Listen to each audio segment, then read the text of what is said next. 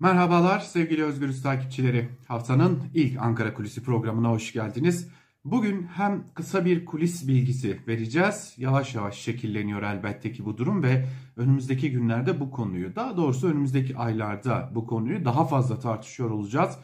Ee, önce ona bakacağız ardından da e, dünyadan bir örneğe bakacağız ve bu dünyadan örnekle muhalefetin üzerinde çalışmaya başladığı modellerin de yavaş yavaş şekillenmeye başladığını göreceğiz. Önce kulis bilgisiyle başlayalım.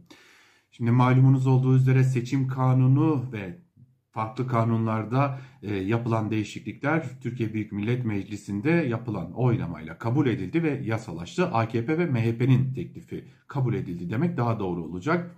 Kimi noktalarda kısmi değişiklikler gerçekleştirilse de esas değişiklikler yerlerini korudu. Bunlardan en önemlilerinden biri elbette ki muhalefetin e, oluşturduğu altılı masada küçük oy oranına sahip partilerin vekil çıkarmasının önüne geçecek yeni bir sistemin getirilmesiydi. Hal böyle olunca e, bildiğiniz üzere e, artık muhalefet CHP, İyi Parti, Demokrat Parti, Gelecek Partisi, Deva Partisi gibi, Saadet Partisi gibi ayrı ayrı biçimlerde her bir parti kendi listesiyle e, ittifak içerisinde seçime giriyor olursa e, kuvvetle muhtemel e, büyük partiler, büyük oy oranına sahip partiler milletvekili çıkarırken düşük oy oranına sahip partiler milletvekili çıkaramayacaklar ve bu durum AKP'nin işine yarayacak. Peki burada esas hedef ne olacak muhalefet açısından? Muhalefet artık ortak listeyi tartışıyor. Yani CHP'nin güçlü olduğu yerlerde, CHP'nin daha fazla oy alabileceği yerlerde CHP listesinden e, Saadet Partisi, DEVA, Gelecek gibi bazı isimlerin aday gösterilmesi seçilebilecek pozisyonlardan elbette.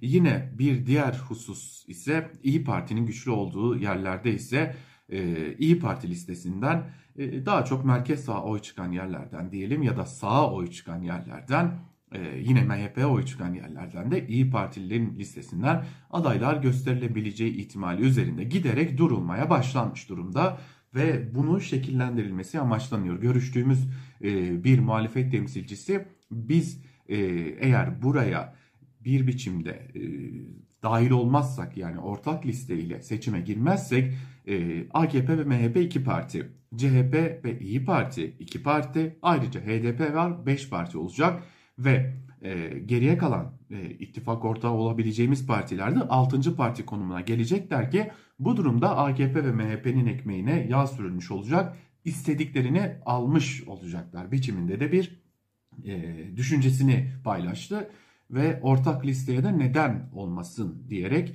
e, az önce anlattığımız formülasyonu dile getirdi. Hatta bir bilgiyi daha ekleyelim e, muhalefet temsilcisinin iddiasına göre AKP'nin esas hedefi e, bir yerde bu muhalefet partilerinin milletvekili çıkarmasını engellemek değil, muhalefet partilerinin birleşerek ortak listeyle e, seçimlere girmesini sağlayarak tırnak içerisinde söyleyecek olursak belli yerlerde e, belli oranlarda e, ben CHP ile aynı e, listeden seçime giren partiye oy vermem e, diyebilecek isimlerin filelere yol açmasını sağlamak.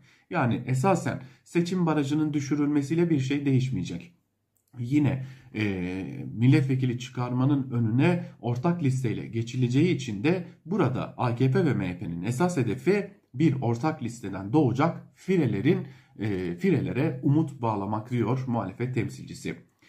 Şimdi durum böyle. Muhalefet ortak liste ihtimalini tartışıyor ve harita üzerinde e, ayrıntılarıyla inceliyor. E, kaldı ki uzmanlar da yani karşılaştırmalı siyaset bilimcileri de e, bu noktada başka bir çare olmadığını, tek yolunda ortak liste olduğunu ısrarla vurguluyorlar ve muhalefet temsilcilerinin söylediklerini bir yerde doğrulayarak eğer bir ortak liste olmaz ise geriye kalan partiler Millet İttifakı içerisinde yer alacak geriye kalan partiler 6. parti konumuna düşecekler ki burada milletvekili çıkarmaları çok ama çok zor olacak değerlendirmesini yapıyor. Buradan başka bir noktaya gideceğiz. Malezya'ya. Malezya'da e, malum e, önemli bir kazanım vardı. 10 Mayıs 2018 tarihinde. Şimdi uzak bir tarih gibi görünüyor ama ee, onun yakın tarihinde başka bir gelişme var. İstanbul, Ankara e, ve belli başlı illerde ortak listeyle neredeyse ortak adaylarla seçime giren Türkiye muhalefetinin kazandıkları yani belediyeler. Şimdi tekrar Malezya'ya dönüp neyi söylemek istediğimize bakalım. E, Malezya'nın eski başbakanı önemli bir aday e, halinde seçime girdi. Muhalif bir siyasetçi olarak da seçime girdi. Mahathir isimli bir siyasetçi e, muhalefetin ortak adayı olarak seçime girdi ve en nihayetinde de e, o seçimi kazandı ve 60 yıllık bir iktidara son vermiş oldu. Peki Malezya'da muhalefet, birleşen muhalefet ki içerisinde muhafazakarlar da bulunuyor, sosyalistler de bulunuyor ve her iki tarafta birbirine kuşku ile bakıyor. Fakat bu kuşkuları gideren yani bir taraf güç kazanırsa yarın bir gün benim kazanımlarım elden gider ihtimalini ortadan kaldıran aday ise tam da bu noktada Mahathir oluyor. Neden sorusuna ise doçent doktor Seda Demiralp önemli bir cevap veriyor.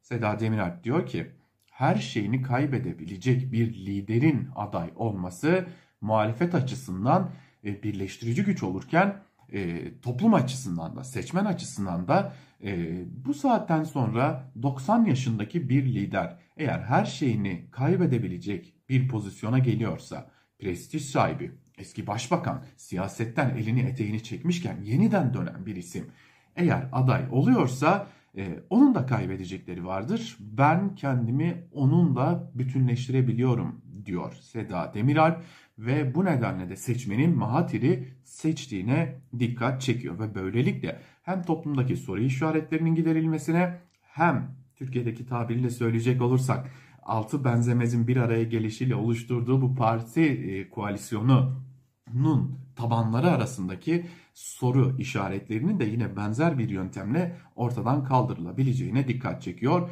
Ve bu nedenle ortak adayın nedenli önemli olduğuna, ortak adayın yalnızca e, isminin değil aynı zamanda kaybedecek bir şeyleri olan bir isim olmasının da önemine dikkat çekiyor Seda Demiralp ve e, hali hazırda ortak bir hareketin de ne kadar uzun sürerse sürsün, ne kadar otoriter olursa olsun e, iktidarları sonlandırabileceğini de böylelikle görmüş oluyoruz diyelim.